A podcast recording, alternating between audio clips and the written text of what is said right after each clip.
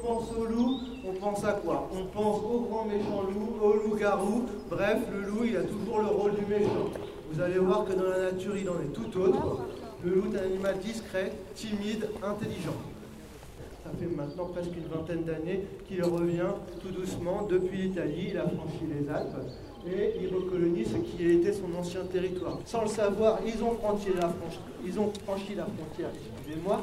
Bien évidemment, les animaux ne connaissent pas les frontières, ils ne savent pas ce que ça veut dire, ils ne savent pas ce que c'est. Et donc ils sont atterris dans les Alpes françaises et progressivement le phénomène se poursuit puisque progressivement le loup recolonise la France.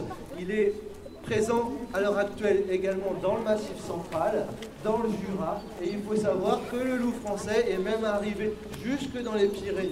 Donc souvent on entend dire que ça va causer la perte bah, des bergers, hein, que les bergers ne vont plus pouvoir euh, vivre de leur activité à cause du loup eh ben, il faut se méfier de ce qu'on dit à la télévision, aux informations. On entend toujours parler euh, quand il y a un loup qui attaque un mouton, mais euh, la plupart du temps, ce sont les chiens errants qui s'attaquent aux troupeaux de moutons. Mais ça, par contre, on n'entend jamais parler. On a que 190 loups en France, donc la prédation n'est pas énorme non plus.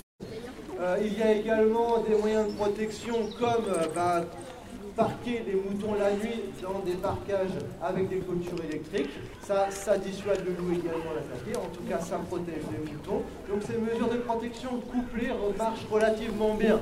D'autant plus que les moyens de protection dont je viens de vous parler sont subventionnés par l'État à 100%, les héliportages pour amener le matériel dans les pâturages également, ce fameux patou, les parcages, les clôtures électriques sont subventionnés par l'État pour aider les bergers et ainsi qu'ils soient moins hostiles au retour du loup et ainsi que le loup puisse revenir plus tranquillement.